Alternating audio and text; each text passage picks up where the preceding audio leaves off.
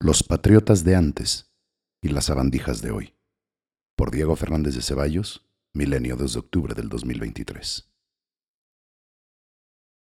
Si aquí llegan y se van gobiernos con diferentes colores, banderas y proclamas, pero se agudizan cada día los problemas nacionales, ¿por qué otros países, devastados por guerras, se reconstruyen en pocos años y son ahora potencias mundiales?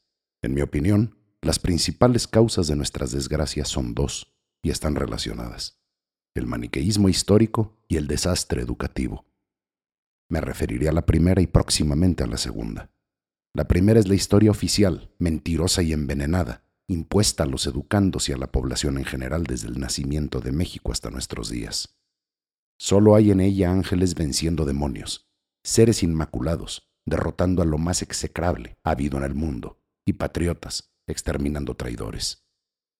Según el enfermizo y embustero oficialismo de hoy, los cuatroteros aman y sirven al pueblo. Los demás somos traidores. Así, rencorosamente confrontado, México sigue derrotado.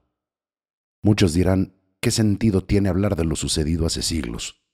Si el actual desafío es incorporarnos a los avances científicos y tecnológicos para no quedarnos hundidos en el pantano. Sí, pero cuán diferente serían hoy el alma y el quehacer de los mexicanos si la historia, en vez de envenenar todos los días a nuestros niños y jóvenes, nos uniera en la verdad de lo ocurrido con las luces y sombras de quienes nos precedieron. Si nos enseñara las grandezas y miserias de los llamados héroes que nos dieron patria, para entenderlos en su dimensión humana, empezando por las del señor cura, don Miguel Hidalgo, quien tuvo el arrojo de prender la llama de la insurrección en septiembre de 1810 en pos de la libertad de la entonces llamada Nueva España, así como la locura criminal de asusar a turbamultas al pillaje y a nefandos asesinatos de miles de seres humanos por todo donde iba.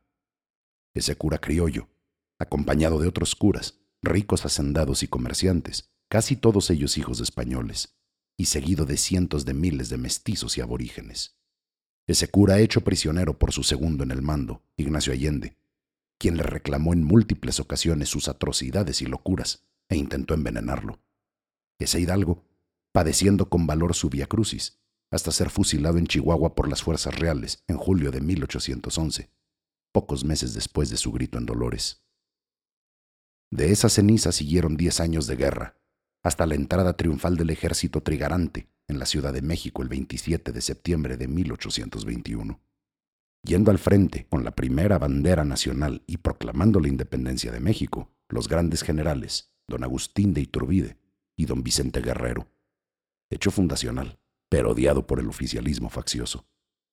Las miserias humanas de aquellos se viven ahora, pero su grandeza jamás la alcanzarán las sabandijas de hoy.